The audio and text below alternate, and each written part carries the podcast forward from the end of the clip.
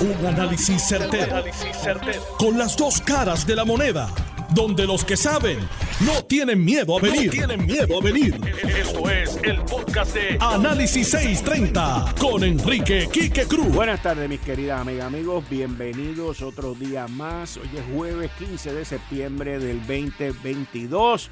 Tú estás escuchando Análisis 630. Yo soy Enrique Quique Cruz y estoy aquí de lunes a viernes de 5 a 7. Hoy, bueno, vamos a empezar con ayer. Yo le di ayer a ustedes la primicia, ayer 14 de septiembre, que Julio Herrera Bellutini, el banquero venezolano, había pedido a la Corte también en unión, porque así lo ponen sus abogados. Nos estamos uniendo al pedido de Mark Rossini, pero no pusieron con Wanda Vázquez, sino solamente él y Mark Rossini. Me dejaron a la gobernadora afuera. Eh, ¿Qué, qué pantalones? ¡Qué poco caballeroso! Y pidiendo que se levantara la orden de mordaza. Eso fue ayer. Hoy por la mañana, el juez Arias Marswatch levanta la orden de mordaza. Dos puntos interesantes en el levantamiento. Número uno, Fiscalía Federal se allana. No se oponen.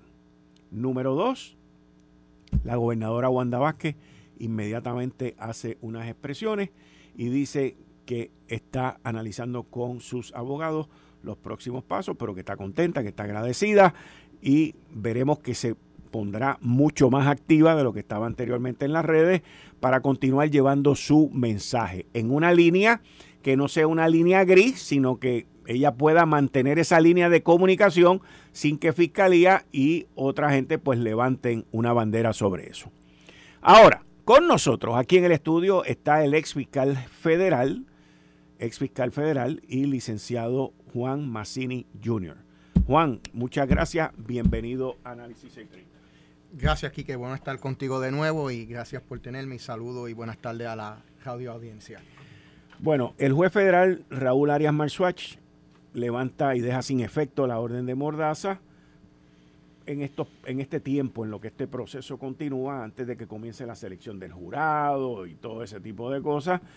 Eh, y Fiscalía Federal se allana los tres acusados levantaron el derecho a la libre expresión, pero principalmente el derecho a defenderse de inuendos o interpretaciones o reportajes eh, que tengan información incorrecta o, que lleguen a, a, información que ellos entienden que para ellos es importante aclarar. En específico, la moción presentada ayer por Julio Herrera Bellutini, el banquero venezolano, decía, juez, si no levanta la orden de Mordaza, pues por lo menos deme la oportunidad a mí de yo hablarle a los medios de prensa fuera de, los Estados Unidos, fuera de, Puerto Rico y los Estados Unidos. Porque este es un individuo que tiene residencia en Inglaterra, tiene negocios alrededor del mundo y me imagino pues que tendrá gente que le está llamando y lo está preguntando sobre este tipo de situación. Así que desde tu punto de vista como ex fiscal federal, Primero, el planteamiento de que esto me puede perjudicar a mí, lo levantaron los tres acusados, esto nos puede perjudicar a nosotros en el proceso. Segundo, levantan la libre expresión. Y tercero, el derecho a aclarar, aclarar reportajes e informaciones que salgan en los medios de comunicación. ¿Cómo tú ves eso? Bueno, pues vamos, vamos por algún punto por punto. Adelante. o sea, eh, vamos, voy a empezar primero con lo de la libre expresión. Eh, eh, es un derecho, lo, tenemos todos, pero definitivamente llega un momento donde, como, en, como, como todos los derechos, llega un balance. Eh, está el de la sexta enmienda, que es el de, tú sabes, de un juicio, de un juicio por un jurado imparcial. Y, algo que, hay que entender es el derecho a un juicio imparcial es a, ambas partes, tanto a fiscalía como a, como a la defensa. O sea, que, que la fiscalía tiene un derecho a que un jurado eh, sea imparcial en la manera que ellos presentan y de igual manera la defensa tiene ese derecho. Y, y eso es una balanza que, hay que sopesar.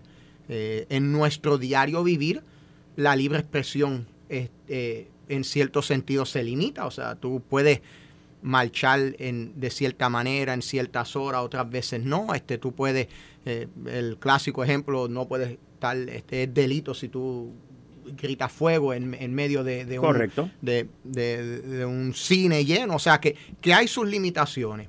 Pero, pero obviamente es, e, es, un peso, especialmente para alguien que, que está acusado este, de, de, unos delitos y se tiene que defender.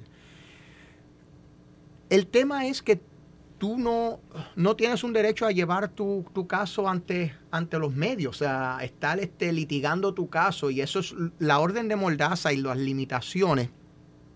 Es para eso mismo, que, que el caso se litigue en el tribunal y no por los medios.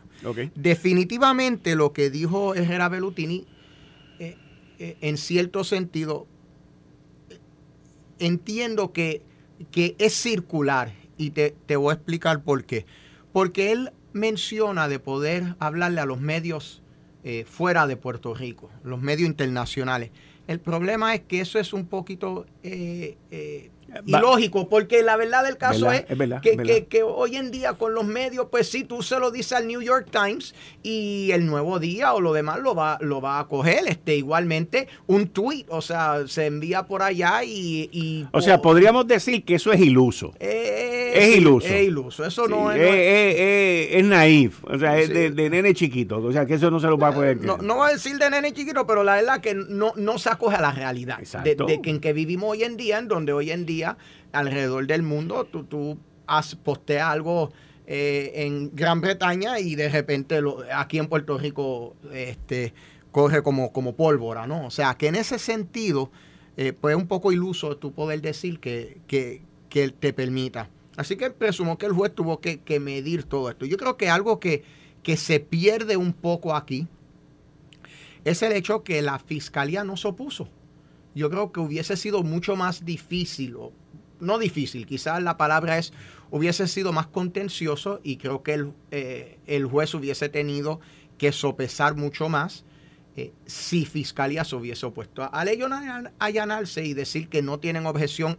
Y by the way, dijeron no tenemos objeción en estos momentos. O sea, no están diciendo que, que, que, no van a objetar más adelante. O sea, que, que es en estos momentos eh, no tenemos objeción. Así que básicamente todas las partes le dicen al juez, juez, en estos momentos no. Yo me imagino que esto lo van a estar, este, va, a estar, eh, como dicen en inglés, on a short leash, ¿no? Con, eh, una, con una cabulla bien corta. y ver cómo hacen las partes, porque si, si se desbocan, y pues definitivamente yo creo que van a recoger vela en ese sentido.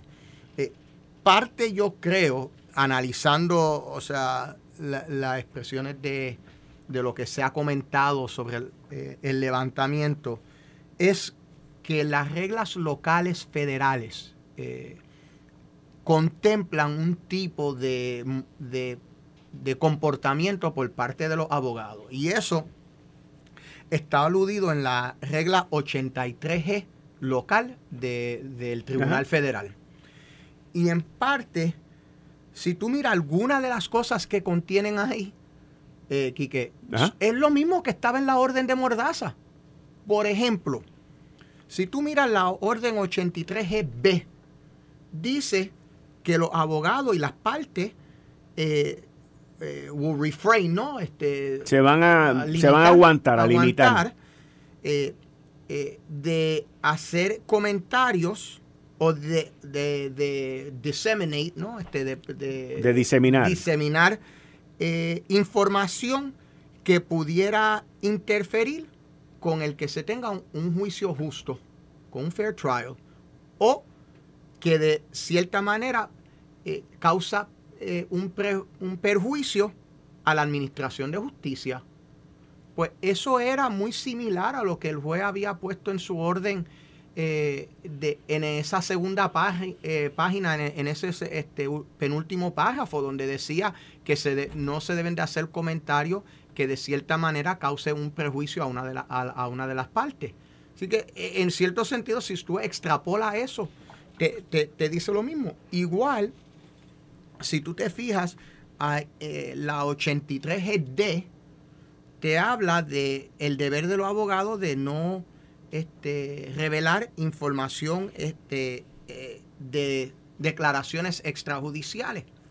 Por ejemplo, eso pudiera ser, eh, eso tiene mucho que ver con el descubrimiento de pruebas, eso tiene mucho que ver con, por ejemplo, grabaciones, que son declaraciones extrajudiciales que, se, que la fiscalía entrega eh, en su momento a la defensa para que se puedan preparar. Y aquí hay dos puntos que, tres que yo te quiero que los radioescuchas velen, porque en cierto sentido, parte de lo que se decía era, este, cuando se estaba reportando y todo lo demás, que el juez había dicho que hay unos mecanismos ya este, que existen bajo las reglas locales que contemplan el manejo de información de, de las partes. Y mucho de lo que tenía en la orden del juez está aquí contemplado. Y aquí yo puse cuando, porque volvemos, ha puesto mucha gente habla de, las reglas locales, mucha gente habla, pero no, la, no van no las leen. O sea, no, no, no se preparan para de verdad saber qué es lo que dicen. Y por eso digo, parties beware. A ambas partes tienen que tener un poco de precaución. Porque fíjate, una de las cosas que la regla local prohíbe, aquí, que es que se hable eh, eh, y se, se vaya en detalle sobre la identidad, el testimonio y la credibilidad de un testigo, de un potencial testigo. Ok. Ok, y eso es, mira, eso está claro, eso está en la regla 83G de 4 para, para aquellos que están eh, keeping score este, en sus casas. Eso es 83G de 4. Dice que, eso está limitado en lo que tú puedes hacer. O sea, ya te está diciendo que tú no puedes estar por ahí este, desprestigiando un posible testigo, estar hablando mal, este, estar hablando. Porque va lo mismo que va en la línea de la 83B, que, que de cierta manera es un perjuicio a la administración de justicia, porque ya estás creando. Lo otro, vamos a la otra, que es la 83G de 6. Te dice, cualquier opinión hacia la inocencia o culpabilidad del acusado o de los méritos del caso o la evidencia del caso. O sea que tú tienes que estar bien, bien este, cuidadoso cuando estás hablando de la culpabilidad o inocencia del acusado, de los méritos del caso o de la evidencia que va a salir. Así que si tú te sales fuera de estos parámetros, pudiera decir que tú estás, obviamente ya no hay orden de mordaza, pero que estás violentando las reglas locales. Y finalmente, es el último párrafo de ese, que, que dice que, que las partes deberían de comunicar, pero sin comentarios adicionales, eh, sobre si el acusado eh, deniega la, o sea, desmiente la acusación en contra, pero sin entrar en mucho detalle. Que, que, eso no está prohibido. Pero ¿cuánto es mucho detalle? O sea, hay que ver, o sea, tú pararte este, y hacer una conferencia de prensa y, poner y explicar cuál va a ser tu defensa y que otros testigos este, eh, van a mentir, que otros testigos se están acogiendo, que, que tienen declaraciones de culpabilidad, que esos son los testigos que van a traer pues eso pudiera ir en contra, no, ya no hay orden de mordaza, pero en contra de las reglas locales. O sea que, que es un balance de, y los abogados van a tener que definitivamente mirar qué comentarios harían eh, a base de lo que de lo que las reglas permiten. Oye, salió y trascendió también en otro caso en los medios que tiene que ver con Ricky Martin, que ICE, esto para, discutirlo contigo después en otro, en otro tema, pero que ICE, que es quien es la rama del gobierno que investiga y que sigue también lo que tiene que ver con pornografía infantil y abuso de menores, pues levantó una bandera y pidió al estatal, a la policía estatal, examinar eh, lo que está ocurriendo, las acusaciones o las alegaciones por parte del sobrino de Ricky Martin, que salieron después de la demanda. Y esto es algo eh, curioso de que los federales, de que ICE, pues levantara y pidiera esa, esa bandera y ese privilegio. Así que vamos a ver más adelante cómo transcurren las cosas ahí. Eh, así que eso lo vamos a tener para la semana que viene, otro día, eh, tú y yo hablar sobre el tema. Ahora. Definitivamente. O sea, obviamente sí, ICE, HSI, ICE, tiene, tiene una de, la, de las agencias primarias, el FBI también, pero es la que mayormente se encarga de estos temas y eh, o sea, estaríamos especulando de cómo ellos entran, si fue que los estatales eh, le pidieron este colaboración, si fue porque ha sido tan sonado que ellos decidieron motus propio entrar, pero, pero es algo, o sea, no es este eh, no es algo raro de que la autoridad federal en algún momento investigue. Hay, hay, que ver cuál, cuál es la comunicación que habría entre, entre, entre lo estatal y los federales, porque recordemos una cosa, que el hecho de que los federales estén investigando, Quique, y volvemos, lo hablamos con más detalles eh, próximamente, pero el hecho de que los federales lo estén investigando no significa que los estatales se tienen que quitar. O sea, que, el, que los locales, que la, y de hecho, en muchas ocasiones, cuando yo era fiscal, habían casos que se estaban investigando de manera paralela, y entonces una, una vez que, que iban increciendo, pues entonces los usualmente los agentes que estaban eh, colaborando conmigo, ayudándome en la investigación, eh, eh, pues, se hablaban con los estatales y se llegaba a un acuerdo de cómo se iba a manejar el caso, si a nivel estatal, si a nivel federal, si combinado todo lo demás. Pero eso en su momento. Ok.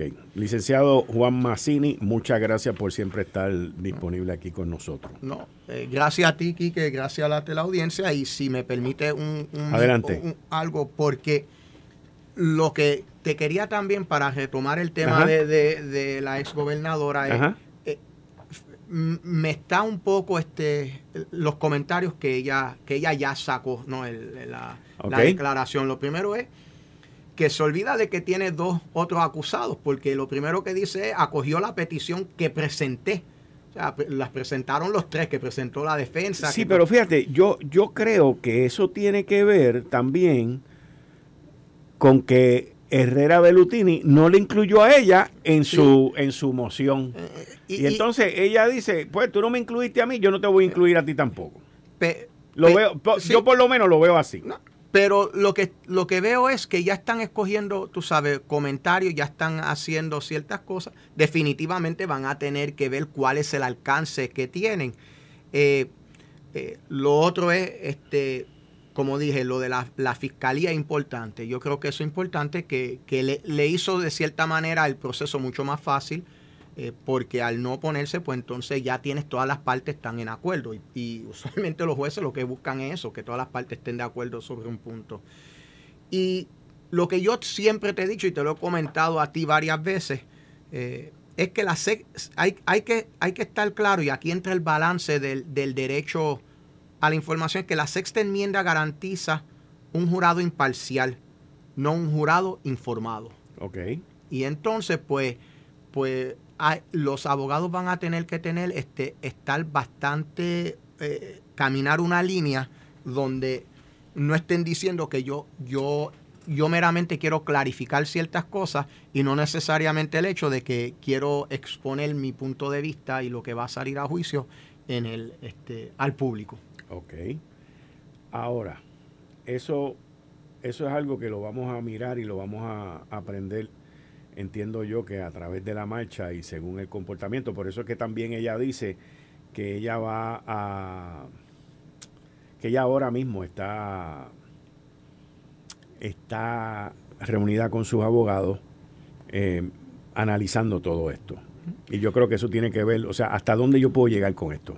Yo creo que, y, y este, definitivamente. Y yo creo que, es este, eh, importante para todos, no tan solo la exgobernadora, sino para Herrera Bellutini y para Rossini, eh, de verdad este, estar reunido con, con, su abogado y hacer un análisis de verdad hasta qué punto pueden llevar, que hasta qué punto pueden eh, comentar, porque creo que han tenido el beneficio de que se ha quitado la orden de Mordaza, así que ahora van a tener un poquito más de de libertad, pero yo tengo el, eh, por lo menos cuando yo manejé casos este, eh, que eran sensitivos, donde no tenía una orden de mordaza, eh, una de las cosas que yo trataba de, mantener siempre en cuenta, y claro, la fiscalía usualmente a través de la marcha, este, nosotros comentábamos mucho menos. una vez luego de la, de, de la conferencia de prensa inicial, pero una de las cosas que yo sé que los compañeros que eran abogados defensores cuando yo llevaba estos casos, eh, tenían bien presente de que se le ha dado cierta libertad de que no fueran a, sobrepasar esa línea que el juez no quiera y que luego entonces le quiten ese beneficio. Correcto, correcto. Y, eso es importante porque si se ponen a tuitear, si se ponen a mandar este mensaje, a todo lo demás, que, esto se convierte en un circo, eh, van a recoger vela y entonces le van a limitar. Así que tienen que planificar estratégicamente cómo van a sacar eh, el mensaje que quieren sacar y poder clarificar cualquier este asunto que la prensa reporte que, que no sea que no sea este que, no sea correcto o que este, no sea la manera adecuada. Muchas gracias. Ahí ustedes escucharon al licenciado Juan Massini. Muchas gracias. Nos vemos en la próxima. Voy a una pausa y al regreso estoy con el alcalde de Ponce, señores. El alcalde de Ponce que va a estar conmigo aquí sobre todas estas situaciones que estamos viviendo en Puerto Rico, en el Partido Popular y en Ponce, porque la tormenta Fiona eh, va a estar por allá abajo y hay que estar ready. Así que tú estás escuchando Análisis 630. Yo soy Enrique Quique Cruz y estoy aquí de lunes a viernes de 5 a 7. Regreso en breve. Eh, estás escuchando el podcast de Noti1. Análisis 630 con Enrique Quique Cruz. 5 y 30 de la tarde de hoy, jueves 15 de septiembre del 2022. Tú estás escuchando Análisis 630. Yo soy Enrique Quique Cruz y estoy aquí de lunes a viernes de 5 a 7.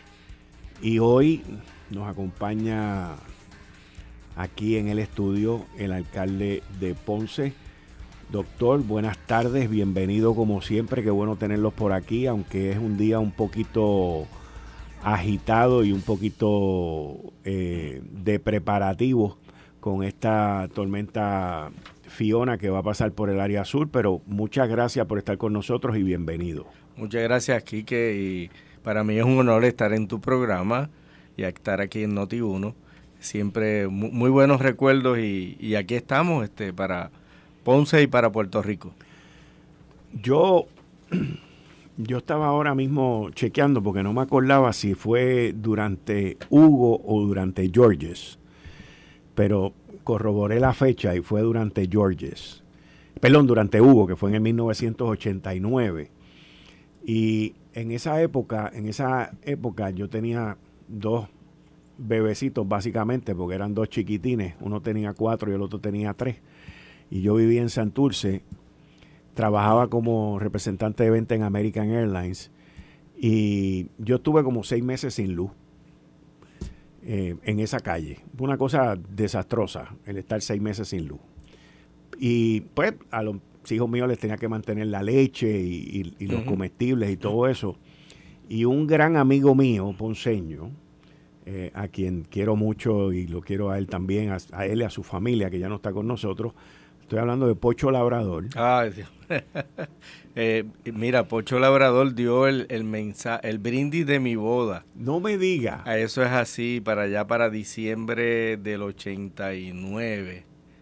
Eh, él fue, después del huracán, entonces, sí. o sea, usted se casó después del huracán. Eso es así, eso es así. Pues, pues yo contacté a Pocho y, y Pocho, eh, yo iba una vez en semana, por la noche. Estuve yendo, pero por meses una vez en semana por la noche, yo iba a Ponce de noche y él me llevaba una fábrica de hielo en Ponce. Claro, claro. ¿Ok? Me imagino que la de Coto Laurel. Exacto. Y él me llevaba una fábrica de hielo y allí me vendían esos bloques de hielo de los piragüeros. Sí.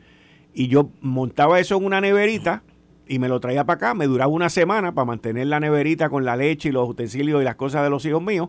Y la próxima semana volvía para allá y me, allí me, digo, iba a ver a Pocho a buscar el hielo también, pero ya tú sabes cómo era la cosa. Las filas eran inmensas para el hielo. Venía mucha gente de San Juan y otras áreas del norte a, Ponce para buscar el, hielo y llevárselos para su pueblo. Eso es así. Y quiero aprovechar ahora que mencioné a Pocho, mandarle un saludo a quien quiero mucho, a Linda, a Jessica y a sus hijas que son este, muy apreciadas por ti. Eso es así, Jessica trabaja con nosotros. ¿Está con ustedes? Sí, está con ah, nosotros. Qué bien. Y estuve hace poco con Eric, Ajá, sí, el hermano. Estuve en la Florida y nos atendió muy bien. Hijo, perdón, el hijo, Eric, el, el, hijo, de, sí, sí, hijo. Pocho. Sí, sí. de Pocho. Que el otro fue congresista también. Sí, no, y si tú ves la cara de, Eric y ves la cara de Jessica, eh, igualitos al padre. Sí, sí, sí. Alcalde, le pregunto, eh, con, con, el, con lo previsto de esta tormenta tropical se estiman 60 millas, pero mucha agua.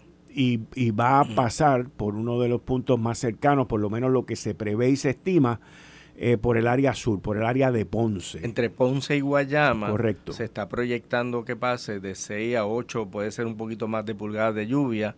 Eh, pues mira, no, ya nos estamos preparando porque resulta que hace dos, eh, dos días y medio hubo una lluvia en el área norte de Ponce donde hubo un derrumbe que estamos trabajando con eso en, el barrio Tibe, sector Aguacate.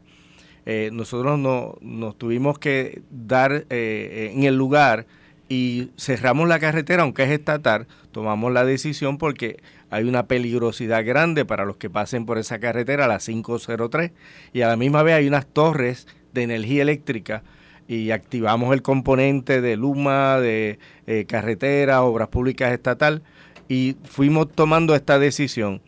Ha estado lloviendo para el área rural norte de Ponce, que son las montañas, y ahora que estamos tomando la acción, durante el día de hoy eh, eh, reunimos el COE, eh, hemos tomado las previsiones para las áreas que son sensitivas en Ponce, suspendimos las actividades del fin de semana y estamos tomando todas las eh, decisiones para que la gente esté segura, eh, estamos dando orientaciones, activamos ayuda al ciudadano, obras públicas municipal, manejo de emergencia. Mañana el alcalde con su equipo de trabajo vamos a estar haciendo unas visitas, particularmente en las áreas que son propensas a inundaciones. Hemos cotejado el área de la playa, el área de la Avenida Las Américas, que siempre ha tenido problemas de las bombas estas que sacan el agua de inundación, pues están activas, están al día, tienen sus generadores.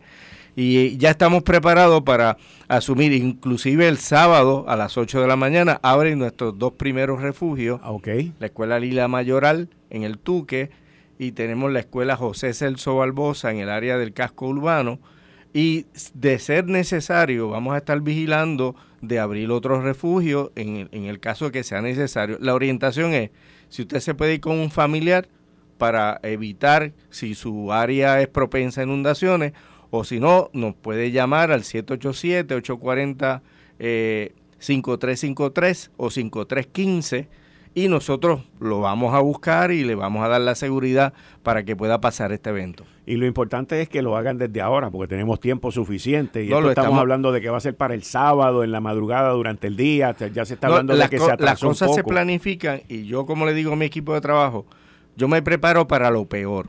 Dios quiera que, que esto no sea gran cosa, pero en el caso de que sí verdaderamente sea inminente y que tengamos algún tipo de problema, pues ya vamos a estar preparados para dar el servicio que eh, merece nuestra ciudadanía ponceña.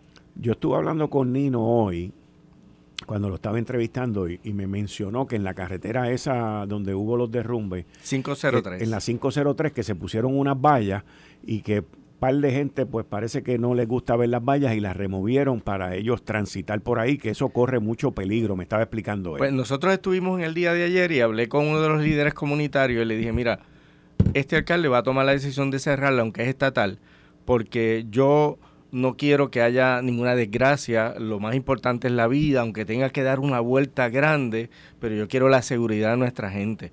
Así que yo exhorto a que no hagan eso, eh, se, van a, se van a estar haciendo unos arreglos porque allí hay dos torres que si una de esas torres se desprende, no tan solo Ponce se afecta, se afecta medio Puerto Rico, se queda sin energía eléctrica. Así que por eso estamos dando al frente y estamos trabajando y bien vigilantes de que esto no ocurra. En términos de, alcalde, en términos de, desarrollo económico, eh, ¿cómo está el movimiento en, en su municipio? Yo me llamó la atención hace poco que, por ejemplo, una empresa del área de salud, que es de donde usted viene también, usted es doctor, eh, y estoy hablando del San Lucas, del Hospital San Lucas, compró un, un, hospital en el área de Cupey, por acá, eh, que era de IMA. O sea que estoy viendo eh, en, ese caso una expansión fuera de Ponce y crecimiento de empresas que están en Ponce. ¿Cómo está la parte en términos de, inversión y de movimiento por parte del municipio para el desarrollo económico? Pues mira, nosotros llevamos un año con ocho meses y hemos ideado y establecimos un plan de incentivos a los empresarios, tanto pequeños, medianos y grandes empresarios, donde estamos tocando incentivos de, para el vitrio, para el CRIM, para la renta, eh, nosotros estamos empujando a que, y ya tenemos 32 decretos sobre una inversión de 420 millones de gente que quiere invertir en Ponce. Eso quiere decir nuevas empresas, restaurantes, comercio, en este año y medio. Eh, ¿Y por qué hicimos esto? Anteriormente la ciudad de Ponce por muchos años estuvo decaída con una depresión económica, no se movía, el pueblo era un pueblo fantasma. Y lo que hemos hecho es, le hemos dado vida, la gente quiere ir a Ponce y con estos incentivos, de hecho estuvimos en, en Orlando, en la Florida Central, eh, recientemente estuvimos en Chicago llevándole el programa de incentivos a la comunidad puertorriqueña de la Cámara Hispana de Chicago. Estuvimos con un grupo de México que también quiere hacer negocio en la ciudad de Ponce. Eh, y lo ven bien atractivo porque lo que quieren es traer su empresa, nosotros le damos la ayuda los primeros eh, tres meses le vamos a estar pagando sus utilidades, agua, luz, renta. Los primeros seis meses le vamos a estar dando un 90% de la nómina de los empleados. Y esto ha sido bien atractivo, se están estableciendo en Ponce, eh, puertorriqueños que están en la Florida y en Chicago quieren ir a Ponce, establecer sus negocios. No, yo no quiero que se que dejen sus negocios allá. Lo que, quiero es que los trae, los expandan a Puerto Rico. Igualmente le va a servir a muchos empresarios ponceños y puertorriqueños de llevar los negocios también a Chicago, también a la Florida. Lo que queremos es que ese, eh, eh, esa economía crezca. Las patentes municipales de que yo estoy como alcalde han aumentado en más de un 15%. Igualmente el, el IBU aumentado. Los primeros tres meses tuvimos un aumento de 300 mil dólares en IBU y eso ha sido constante. Después de 12 años, Quique, la primera vez que cerramos con un presupuesto balanceado fue ahora, el año pasado. La primera vez que soy alcalde y la primera vez que después de 12 años que había un sobregiro promedio de un déficit operacional de 21.5 millones cuando usted entró había un, un, déficit de 21.5 21.5 promedio de déficit operacional. Este primer año, y mis auditores externos son los mismos que estaban hace 12 años, que es la compañía López Vega. Ellos están bien contentos porque han visto eh, los movimientos que hemos hecho y ahora el déficit operacional con tan solo un año bajó a 6 millones. De 21 a 6. De 21 a 6. Todas las medidas. Estamos al día con los acreedores, hemos hecho planes de pago. Tenemos una deuda a mediano y largo plazo de 585 millones. pero hemos hecho plan de pago. Con el CRIM nada más tenemos una deuda de 100 millones, la bajamos a 49, empezamos el plan de pago. El plan médico se debía a 2016-2017 hicimos un plan de pago, conseguimos que el año pasado y este año nos aumentara la prima y así estamos estabilizando la parte económica y fiscal del municipio de Ponce. Era darle dirección, era darle eh, organización y estructura al municipio de Ponce, que lamentablemente fueron 12 años que todo se vino al piso. Y nosotros en tan solo año y medio hemos hecho, echado hacia adelante Ponce. Se ve eh, en la gente que nos visita, el turismo, los deportes, hemos aumentado las visitas, los hoteles están llenos prácticamente cuatro o cinco días en la ciudad de Ponce. Estamos trabajando para traer más hoteles, más habitaciones. Eh, esto ha sido, eh, primero yo le doy las gracias a Dios y segundo al trabajo de mi equipo que estamos realizando esta tarea para levantar la ciudad de Ponce. En términos de turismo, eh, yo recuerdo que el año pasado, si mal no estoy en términos de memoria, usted inauguró, fue con el gobernador, inauguró unas remodelaciones que se hicieron en el aeropuerto Mercedita. Eh, también se estaban este, con planes de, del aeropuerto, lo que era el antiguo intercontinental de remoción y de remodelarlo. ¿Cómo van los proyectos de desarrollo en términos de turismo en Ponce? Mira, en cuanto a turismo, el hotel eh, que queda en el área del Vigía de Ponce, se está trabajando y hay una empresa que lo va a desarrollar para de nuevo ponerlo eh, en pie. Eh, igualmente hay otros tres hoteles que se van a estar desarrollando en la ciudad. Los vuelos, sabes que tenemos dos compañías aéreas, Spirit y JetBlue, que están dando el servicio en la ciudad de Ponce. Me he reunido particularmente con la gerencia de Spirit, ahora sabes que hay una fusión con JetBlue porque queremos que el aeropuerto de Mercedita de Ponce no sea un aeropuerto prácticamente para vuelos nacionales, sino que sea internacional. Que queremos viajar a la República Dominicana, viajar a Panamá, viajar a Colombia, entre otras cosas, y que tenga más actividad.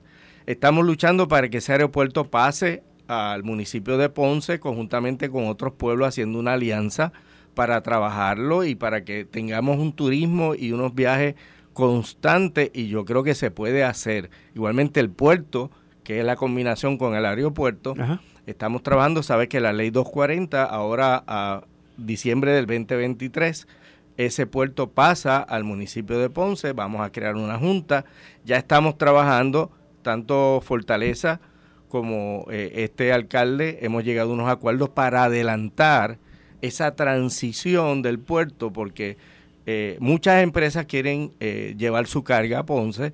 la parte de los cruceros, ahora en enero vamos a tener una visita de Royal Caribbean, que a mediados de enero del 2023, y estamos llegando a unas conversaciones para que permanentemente Ponce reciba cruceros todos los meses, más de una vez al mes.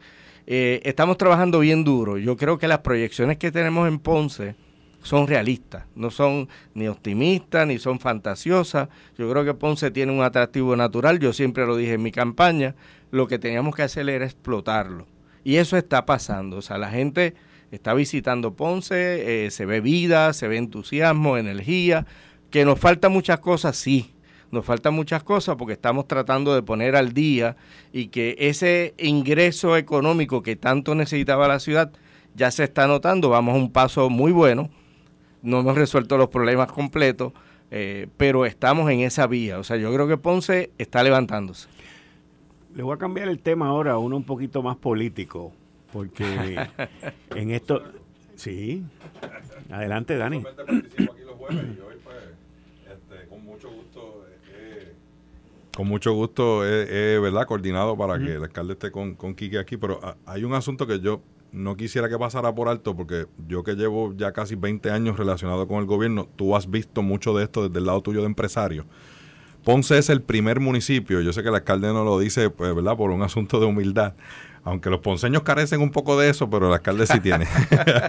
ponceños somos terribles. eh, Ponce es el primer municipio donde, por ejemplo, tu hijo, que ahora es empresario, tiene una industria de, de venta de tal y tiene que ver con textiles, puede ir a un punto de referencia en la web, en la internet, y saber de acuerdo a su nivel de producción, al tipo de industria en el que está, qué tipo de incentivos puede obtener y cuántos del municipio. Ah, Punto.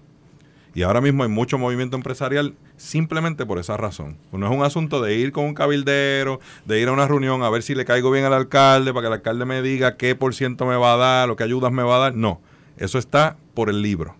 Y yo creo que eso es significativo de unos avances que en, en, menos de dos años el alcalde de Ponce y su equipo de trabajo ya tienen un ofrecimiento a ese nivel de desarrollo económico que yo creo que Puerto Rico a duras penas como país incluso pudiera tener un punto de referencia así tan claro y tan directo como lo tiene el municipio de Ponce. ¿Qué por ciento de, incentivos, qué por ciento de créditos, qué por ciento eh, de ayudas, dónde se le va a ayudar en cantidad de empleo? O sea, todo eso aquí que está por el libro. Y yo sé que si estuvieses tú en tus tiempos que estabas buscando líneas de producción y trayendo negocios acá, eso sin duda alguna es un paro. Definitivamente. Igualmente quiero añadir, gracias Dani, eh, nosotros la semana pasada lanzamos la, la, aplicación de Ponce Jobs. ¿Qué quiere decir esto? Esto es como un banco de talento que tiene el municipio de Ponce, ningún otro municipio lo tiene, donde no, tan solo entra el patrono, entra aquel que quiera conseguir un empleo, la lista de empleo que hay en la ciudad, tanto privado como en el municipio si hubiera una oportunidad de empleo. Y esto le da la agilidad de que la persona no tiene que estar llevando el resumen a las oficinas, sino que entra a esa aplicación, pone su información, busca qué oportunidades tiene de trabajo y los patronos, cuando quieren conseguir una persona para su empresa, entran a esta página y van a localizar el talento disponible. Igualmente, hemos activado el Banco Municipal, que después de muchos años de no funcionar, ahora tenemos un, banco que tiene ahora mismo un capital de 8 millones. Este banco va a estar eh, ayudando a aquellos empresarios que se eh, establezcan en la ciudad de Ponce y los que ya están establecidos hasta un préstamo de 500 mil dólares para que comiencen eh, sus empresas, desarrollen, se mantengan. Cuando usted es un empresario nuevo, particularmente hemos visto muchos jóvenes, usted lo que necesita es que le den el primer empujón. Va a tener los primeros tres meses la renta, las utilidades como agua y luz, y los primeros seis meses le vamos a ayudar hasta un 90% del pago de su nómina Por lo tanto, eso le va a dar la suficiente fortaleza para que usted establezca su, su, su negocio, su empresa y pueda seguir hacia adelante. Lo que queremos es que no se desilusionen cuando usted em, empieza una empresa, los primeros meses son gastos, es bien difícil, usted no tiene las ganancias inmediatas, pues aquí le estamos dando la oportunidad para que tenga ese alivio y pueda seguir desarrollando esta empresa y la pueda mantener y pueda mantener los empleos. Le pregunto, entrando en la parte política, eh, usted es un funcionario electo y durante esta semana eh, varias personas en el Partido Popular Democrático han declarado y mostrado su interés en, pues seguro. Bueno, pues no, está hablando de fuego en medio de la tormenta. No te metas en medio de la conversación. no te metas en medio de la conversación. Sí, casi, casi abogado. No. Eh, Jesús Manuel Ortiz hoy por la mañana anunció en medio de la tormenta este, que quiere ser presidente del Partido Popular Democrático. El senador Juan Zaragoza anunció esta semana que va a crear un comité exploratorio para correr hacia la gobernación. Y también están en el camino la alcaldesa de Morovi, Carmen Maldonado, que está interesada en, la presidencia del partido. Y, y, todo se está centrando ahora en esta fecha en febrero del 2023, donde el partido que usted pertenece pues va a escoger un presidente. Eso va a ser aproximadamente casi seis meses antes de, de la época de las primarias. Y esa presidencia del Partido Popular Democrático se puede interpretar hasta cierto punto como una mini primaria. Y el que salga electo en esa presidencia, pues ya más o menos va a tener el camino, dependiendo de quienes corran ahí. Se va a hacer una primaria. Pues, pero depende, porque hay, hay uno, inclusive yo publiqué, bueno, yo no lo publiqué, escribí una columna en el periódico El Nuevo Día que, que se titula ¿Dónde está esa figura wow? En la pava. Eh, porque hay muchos candidatos, pero no todos aglutinan al Partido Popular. Y que para que lleve a los populares a animarlo y a decir, wow, esa es la persona a quien yo quiero. ¿Cómo usted ve el camino hacia esta elección del Partido Popular y si usted ya, ya está decidido que va a apoyar a alguien? Pues mira, primero te voy a decir que yo tengo las manos llenas en Ponce, pero no te voy a evadir la pregunta. Gracias. Te la voy a contestar. Gracias, porque yo tengo las manos llenas en Ponce, tengo muchas cosas que levantando la ciudad. En cuanto a nuestro Partido Popular Democrático, definitivamente, mientras más candidatos tú notes que tienen el interés, es un partido vivo que se está levantando y que está buscando alternativas. Yo le agradezco a cada uno de los compañeros que se pone a la disposición del partido para dirigirnos, porque definitivamente el Partido Popular eh, tiene que ser una opción a gobernar Puerto Rico. Nosotros los alcaldes solos, ahora mismo el poder que tiene el Partido Popular está desde los municipios. Nosotros tenemos un municipio de Ponce que habíamos perdido, eh, eh, teníamos una administración eh, del PNP por 12 años. Por primera vez nosotros rescatamos este municipio, ganamos por 17.100 votos, no perdimos un solo colegio, el voto de los ausentes, de los enfermos, todo lo ganamos en Ponce, con votos del Partido Nuevo Progresista. Este alcalde recibió más de 10.000 votos del Partido Nuevo Progresista y de otros partidos. Y esa es la filosofía que está buscando la gente, gente que venga a servir, a ser funcionarios electos eh, responsables, honestos, decir la verdad. Cuando la cosa está mala la vamos a decir, cuando la cosa está mejorando la vamos a decir y nos debemos al pueblo. Yo vengo de una práctica médica exitosa, eh, Dios me impulsó para que fuera candidato a alcalde de Ponce, tomamos la decisión, a veces peleo con Dios diciéndole dónde me has metido, pero sin embargo la satisfacción es que atendemos a todos por igual. Yo creo que en la historia política de nuestro pueblo eh, nos están mandando un mensaje que tenemos que hacer un trabajo para todos. Una, pertenezco a un partido político, pero una vez electo alcalde yo represento a todos los ciudadanos ponceños. En cuanto a la primaria del Partido Popular, todos tienen las puertas abiertas para que vayan a Ponce, presenten sus alternativas para ayudar a los municipios. Y yo siempre digo, si Ponce se levanta, se levanta Puerto Rico. Así que en su momento, si este alcalde tiene que hacer una elección de qué candidato va a favorecer, la vamos a hacer, pero le vamos a dar la oportunidad que cada uno exprese qué tiene para eh, trabajar el Partido Popular Democrático, pues yo entiendo que nuestro partido tiene opciones de gobernar y ayudar a los municipios. Y en ese estamos, Quique. Zaragoza, ¿se ha comunicado con usted? Zaragoza, sobre, esa intención. Eh, sobre esa intención no, pero tenemos muy buena comunicación eh, recientemente la alcaldesa de Morovis también eh, tuvo una llamada y le dije lo mismo que estoy diciendo aquí. Las puertas están abiertas para que venga Ponce, Jesús lance sus ideas. Jesús Manuel ya se reunió conmigo hace alrededor de tres a cuatro semanas. Eh, igualmente, puertas abiertas para Ponce, José Luis Dalmau y cualquier otro candidato que quiera ponerse disponible a la causa del partido y del pueblo de Puerto Rico es bienvenido a la ciudad de Ponce para nosotros evaluarlo. El Partido Popular Democrático va a cumplir cinco elecciones en el 2024, ahora son 20 años, de no haber podido elegir un candidato a la comisaría residente en Washington.